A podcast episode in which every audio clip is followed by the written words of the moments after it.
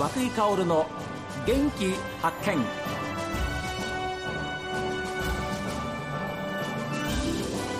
おはようございます。和久井薫です。和久井薫の元気発見。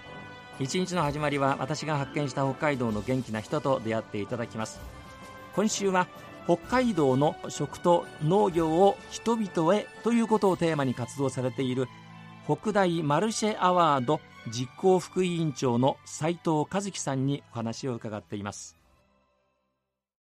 私たちの先輩の方々とはい。北大マルシェアワードを運営する前にもともと北大の方でうん。北大マルシェという取り組みをされていたんですよね。ああ。とちょっと私が在籍している間はあのそういった取り組みなかったので知らなかったんですけれどはい。その北大マルシェの取り組みではまた同じように農家さんの方々に北大の方に出向いていただいてうん。でそこでこういろんな食材と実際に作られている商品野菜だったりとかを販売していただくみたいな物品展が行われていたそうなんですよね。はあはあ北大内でね、はいはいはい校内でね。そうです。でそちらでできたつながりっていうのを、うん。今こう私たちを見守ってくださってる先生方がずっと持ってくださってて、うん。でそういったつながりのある農家さんとかをこうもっと日の目浴びさせたいねっていう形で先生方が思って取り組み始めているものになります。で農家さんたちの反応っていうのはどうですか？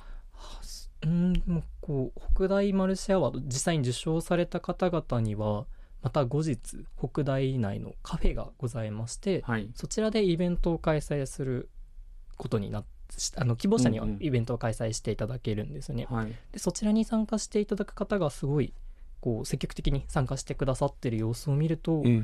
この北大マルシェアワードの取り組みというのは間違ってないのかなと感じております。あ例えばどういうものがあのは運ばれてくるんですか？はい、そうですね。と実際にそちらでは商品販売とトマトだったりだとか、はレタスだったりだとか、うん。いろいろ作られている作物に加えて、えとそちらの農家さんで取り組んでいる取り組みを紙芝居でこう広く知らす取り組み自体をこう北大に来ている方に知ってもらいたいっていう思いで紙芝居をやられている方だったり人形劇をやられている方っていうのもいらっしゃいました。はあ農家さんで。へはい。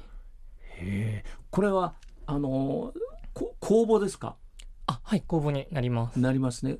公募してどのくらいの皆さんたちが参加するこうアピールっていうかあるんですか？はいと実際にこう応募していただいた後に、ええ。う ん一次審査という形では私たち運営委員の方で、えーこう選抜させていただいているんですけれど、え3つの部門があります。はい。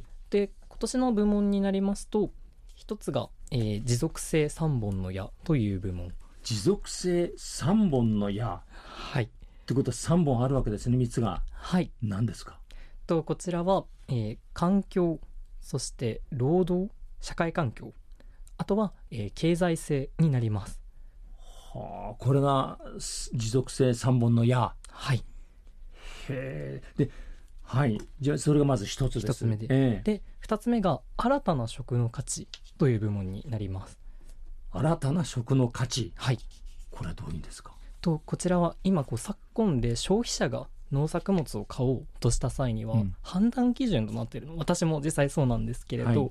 まず価格に目がいってしまうと思うんですよね。はい。いきますね。値段にまずね、こうどこ産ってアメリカ産とかうんうんうんうん。北海道産とかではなくどっちが安いっていうところに目がいってしまうと思います。はいはいはいでもそれって実際作られる過程の間にうん。例えば農家さんにちょっと賃金が安くなってしまっているとかうん。裏の部分がいろいろ存在してしまうのではい。そういった今話題のエシカル消費という言葉なども加味してこう価格以外の面で何か商品が妥当に評価されないかうん。そういった、えー農家さんが取り組み思いを持って取り組んでいないかなということでこちらの部門を設立しています。それはやっぱり農家さんの思いを伝える伝えてやるっていうことが結構大きいですよね。はいお金をちょっと高くなってもいいからそれを踏まえても取り組んでるっていう部分ですね。はあはあなんかだんだんつながってきましたよ。で3つ目は？はいと3つ目は B アンビシャスあ B アンビシャス賞になります。北大だね、はい北海道大学ですね北海道大学です。ねえ。それは毎年変わるんですか？はい毎年変わっております。テーマが。テーマそうです。ね大枠は変わら20年後のええ農業の当たり前を今取り組んでいる、はいはい。そういったところの大枠は変わらないのですが、ええ。3つの部門は毎年変わっております。はあ。でそれは今年は公募ということはも公募につきましてはうん。8月8日でもう締め切っておりましうて、公募は今年の分は終わりました、はい今度次の段階ですね。はい。あので次の段階はどういうふうなステップいくんですか？はい。と私たちの方でそういった公募実際に応募してくださった方の中からえ3つの部門でそれぞれ3人ずつファイナリストという形で選出させていただきました。厳しいですね。来ましたよファイナリスト。はい。ではあ。そちらのファイナリストの方々に私たちの方で実際に現地に赴いて取材をさせていただくはあ。そうなんですか、はい。それはすごいな。北大マルシェアワード実行委員会の皆さんたちが、はい。え行ってどんなことをするんですか？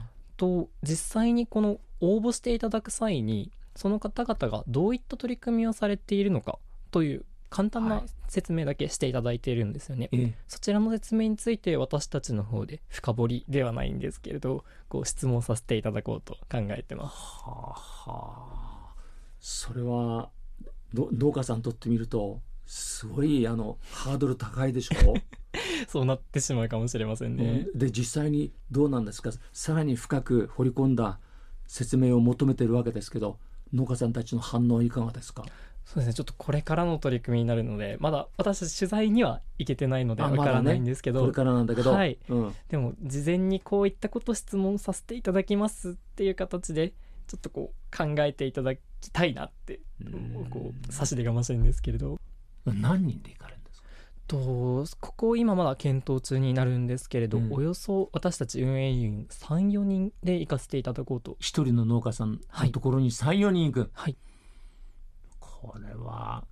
それがいつ頃ですか？とそちらが今8月末から9月中にかけて取材をさせていただこうと考えていてうん。それが終わった後にこのいざ北大マルシェアワード本番が11月11日にあります。えそ11月11日にあります。そそこでじゃああの1位が決まるってこと？はい。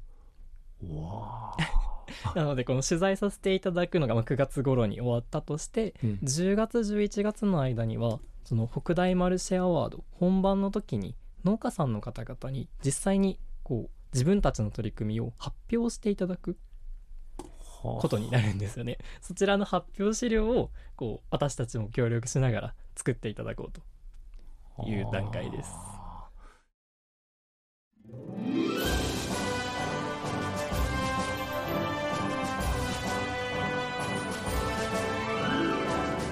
一次審査で各部門3人のファイナリストを選んで次はですよ現地で取材するんですよ。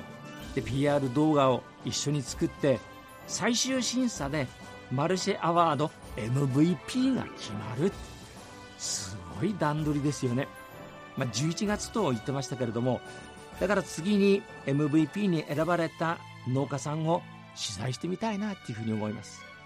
さあメッセージはこちら元気アットマーク STV.jp STV ラジオ涌井薫の元気発見までです。